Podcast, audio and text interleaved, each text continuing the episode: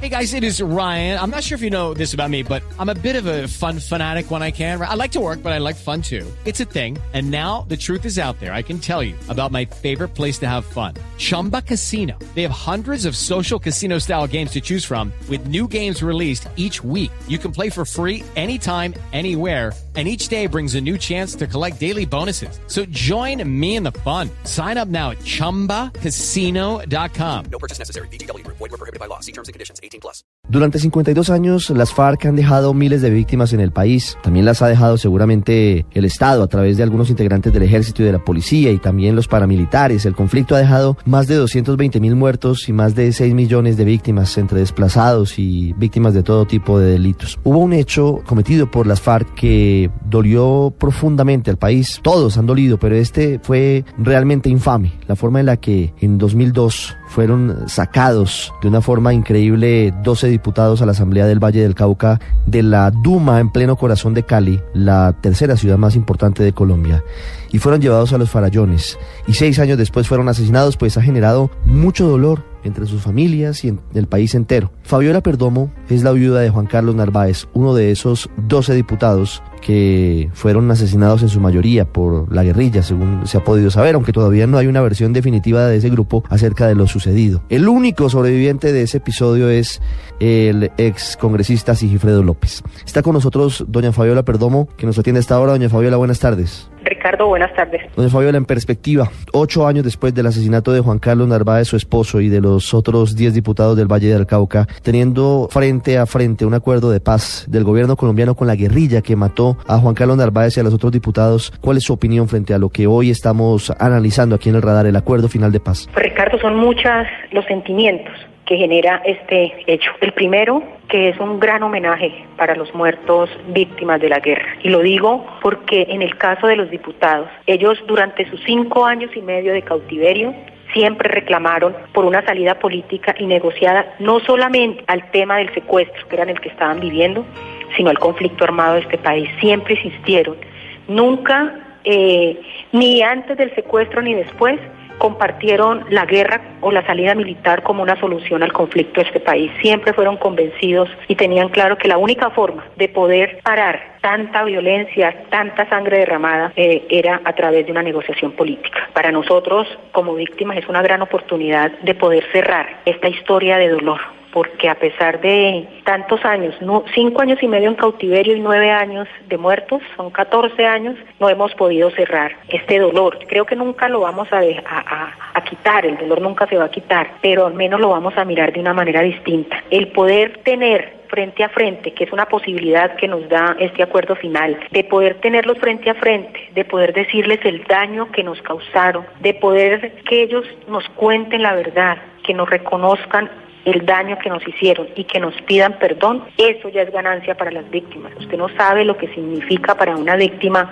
poder hacer catarsis con su victimario. Eso es sanar, eso nos permite sanar. Y esto justamente, digámoslo de, de alguna forma, doña Fabiola, poder eh, tener frente a frente a Pablo Catatumbo y a otros comandantes guerrilleros de la zona en la que fueron eh, secuestrados y asesinados los diputados, también Pacho Chino y muchos otros, les permitirá a ustedes preguntar qué fue lo que pasó exactamente, porque se han conocido versiones y, el mismo Catatumbo recientemente en una entrevista entregó detalles de lo que según ellos sucedió, pero eso para ustedes es una suerte de catarsis para poder eventualmente cerrar este ciclo de dolor.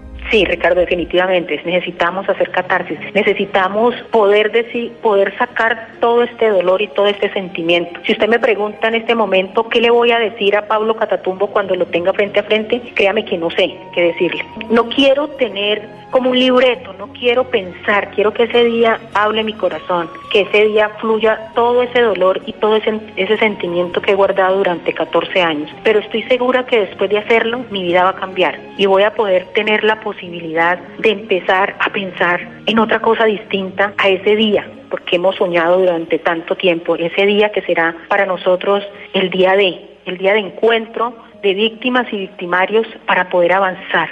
Yo ya perdoné, porque el perdón es una decisión personal.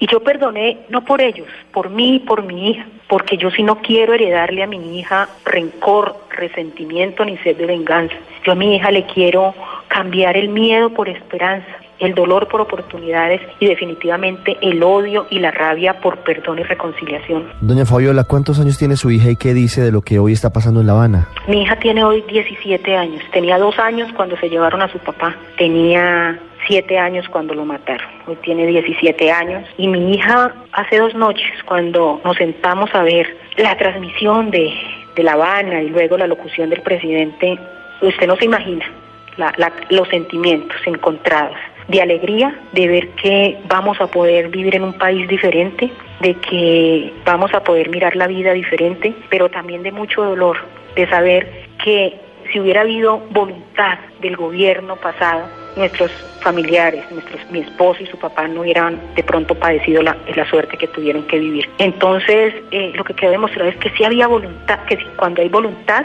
todo es posible, todos los obstáculos se superan, todo eh, puede, siempre se podrá llegar a un acuerdo. Entonces, eh, pero también sentíamos que, que, su muerte no había sido en vano y eso nos llena eh, de fortaleza, porque para los que no recuerdan, fue la muerte de los 11 diputados del Valle lo que hizo que las FARC cambiaran de posición. Las FARC siempre nos dijo que nunca entregarían a un secuestrado de manera unilateral, que la única forma, y ahí están todas las declaraciones, sería a través de un intercambio humanitario o de una negociación política, pero nunca lo harían. Y solo cuando cometen uno de los errores más históricos, que fue asesinar vilmente a 11 seres humanos que habían sido humillados, maltratados durante cinco años y medio, entendieron que, que era el momento de dar un paso adelante. Y fue así como dejaron en libertad al resto de secuestrados. Desde Cali, Fabiola Perdomo, viuda de Juan Carlos Narváez, presidente de la Asamblea del Valle del Cauca cuando fue secuestrado y luego en 2008 fue asesinado por las FARC, que hoy anuncian el fin del conflicto, que hoy anuncian la entrega de sus armas. Las víctimas dicen, esperamos que no se repita esto para nadie en el país. Doña Fabiola, gracias por estos minutos para los oyentes de Blue Radio. A usted, Ricardo, y hay que apostarle a la paz. Es lo único para que se acabe con la fábrica de víctimas de dolor y de sufrimiento.